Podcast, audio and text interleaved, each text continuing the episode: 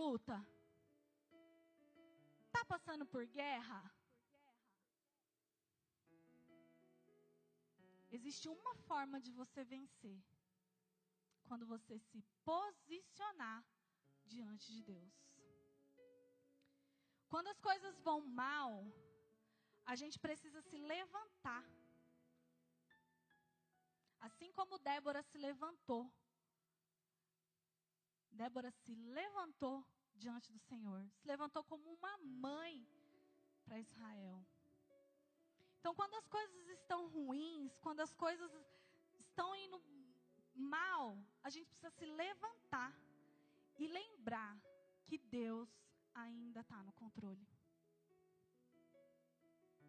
Nós precisamos manter memórias boas. A palavra diz que nós precisamos trazer à memória aquilo que nos traz esperança. Então, num momento de guerra, a gente precisa trazer à nossa memória aquilo que nos dá esperança. No momento de guerra, a gente precisa ter muito firme na nossa memória quem é o nosso Deus. A gente precisa ter isso muito claro dentro de nós. Que nós somos filhos de Deus. Do general de guerra que nunca perdeu uma batalha. Nunca. Você acha que é a sua, meu irmão, que ele vai perder? Você vai ser a primeira que ele vai perder? Ele nunca perdeu. Então, quando a gente está passando por situações difíceis, a gente precisa se lembrar disso. E qual que é o nosso trabalho? Qual é o nosso papel? Nosso papel é orar, viver a palavra. Porque a parte mais difícil, Deus já fez, Ele não vai nem fazer. Ele já fez. Quando Jesus se entregou na cruz, ele disse: Está consumado. Ali tudo já tinha sido feito. Então a parte mais difícil já foi feita. A parte mais fácil, que é o que cabe a nós, nos posicionarmos, orarmos, confiarmos em Deus, trazer à nossa memória aquilo que nos traz esperança, trazer na nossa memória quem é o nosso Deus. Gente, isso é fácil. E a gente cabeção não faz. A gente precisa pedir a Deus aquilo que só Ele pode fazer. Tem coisas, querido, que é você que vai fazer. Mas tem coisas que você não vai fazer, não adianta.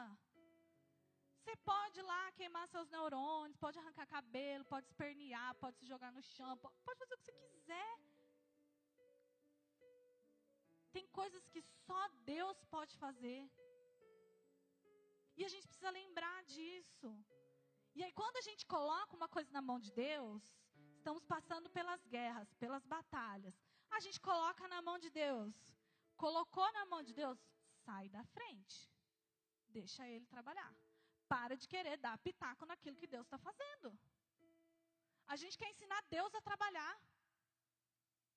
A gente quer falar, Deus, mas assim é bom. Deus, mas é assim que tem que ser. Deus, mas eu acho que é assim. Deus, mas eu quero assim. Deus, mas assim. Gente, nós, quando a gente fica dando pitaco naquilo que Deus está fazendo, a gente está dizendo para Ele que Ele está errado. Deus erra. Deus não erra. Nós precisamos ter uma estratégia muito clara de guerra. Muito clara. Quem vai para a guerra sem se preparar? Ninguém. Porque se algum soldado entrar numa guerra sem estar preparado, ele morre. Sem ter uma estratégia de guerra muito clara. Todos os países, quando vão é, ter uma guerra, enfim, que agora, graças a Deus, que Deus deu paz para o mundo e a gente não está tendo assim, né, grandes guerras. Mas o exército tem uma estratégia de guerra. Tem o fulano que vai na frente, tem o ciclano que vai mais atrás, Tem o Beltrano que só fica de longe, tem o outro que atira melhor, tem o outro que está lá para defender, tem o outro que está para atacar.